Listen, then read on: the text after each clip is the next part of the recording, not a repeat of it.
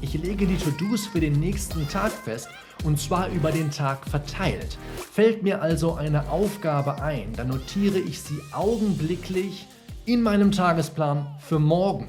Das hat den unscheinbaren Vorteil, dass ich morgens, wenn ich mit der Arbeit beginne, immer von einer abschließenden Aufzählung aller To-Dos für den jeweiligen Tag ausgehen kann. Dass also meine To-Do-Liste abends länger wäre als am Anfang des Tages, ist absolut ausgeschlossen. Nachdem mir also eine Aufgabe im Laufe des Tages in den Kopf geschossen ist, versuche ich zu schätzen, wie lange ich wohl für ihre Erledigung am nächsten Tag einplanen muss. Ich versuche also den Umfang jeder einzelnen Aufgabe zu schätzen. Wenn die Aufgabe weniger als 15 Minuten meiner Zeit in Anspruch nimmt, voraussichtlich, dann notiere ich hinter dem To-Do am nächsten Tag eine 1. Wenn die Aufgabe mindestens 15 Minuten meiner Zeit in Anspruch nimmt, aber weniger als 30, dann notiere ich eine 2 dahinter. Und wenn sie länger als 30 Minuten meiner Zeit voraussichtlich in Anspruch nehmen wird, dann notiere ich eine 3.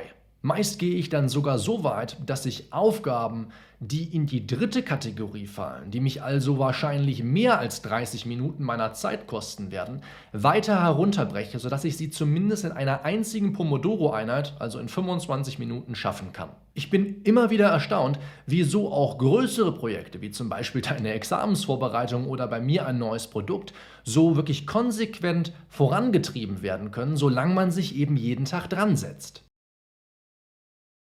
In Absatz 2 der Vorschrift, Artikel 267 AEUV, da wirst du dann gestoßen auf diese zweite Zulässigkeitsvoraussetzung, beziehungsweise diesen zweiten Aspekt der Zulässigkeitsvoraussetzung.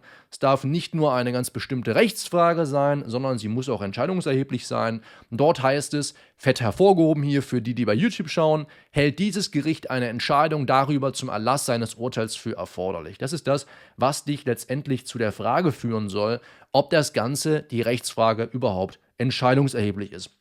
Wie, so, wie sieht sowas eigentlich dann in einer Juraklausur aus? In Fällen findet sich oft eine Formulierung wie das Landgericht ist überzeugt, dass es für die Entscheidung über X auf die Frage Y ankomme. Da jedenfalls das jeweils einzusetzen, was dann in der Klausur der entsprechende Umstand ist. Ja, also worüber muss entschieden werden und welche Rechtsfrage stellt sich. Da findest du dann eine Formulierung wie das Landgericht in meinem Beispiel, was ich bezogen habe hier. Das Landgericht ist überzeugt oder es hält dies und jenes für richtig und falsch. Ja, da wirst du also schon drauf kommen. Ansonsten kannst du unter dieses Merkmal innerhalb der Zulässigkeit gar nicht subsumieren.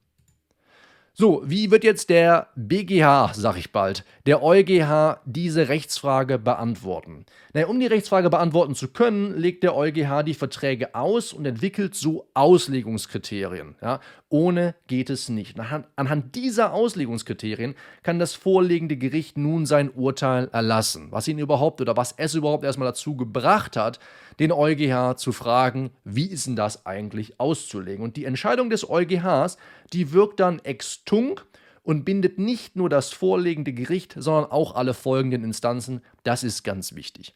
Wie sieht es in der Klausur aus? Wie kann der Ergebnissatz in der Klausur lauten? So denn die Fallfrage überhaupt darauf abzielt. Ich bin jetzt mal auf eine Fallfrage gestoßen, die lautete, wird der Gerichtshof die Ansicht des Gerichts bestätigen? Ja, das kannst du dann mit den folgenden Worten einleiten. Der Gerichtshof wird die Frage dahingehend beantworten, dass Punkt, Punkt, Punkt, je nachdem, wie es dann in deiner Klausur eigentlich aussieht.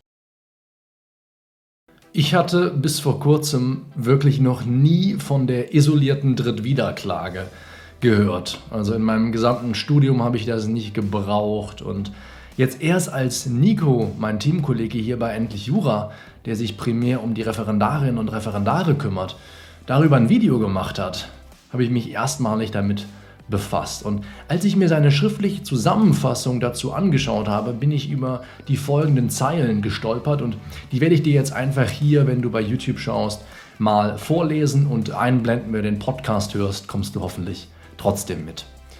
Die isolierte Drittwiederklage ist nur zulässig, wenn Klage und isolierte Drittwiederklage in einem rechtlich und tatsächlich engen Zusammenhang stehen. Hierneben verlangt der BGH, dass keine schützenswerten Interessen des Drittwiederbeklagten verletzt werden. Dafür kommt es auf eine Gesamtabwägung aller Umstände des Einzelfalls an. Und als ich das gelesen habe, wurde mir einmal mehr bewusst, auf wie viele Prinzipien und auch weiche Argumentationsmuster wir als Juristinnen und Juristen tagtäglich zurückgreifen.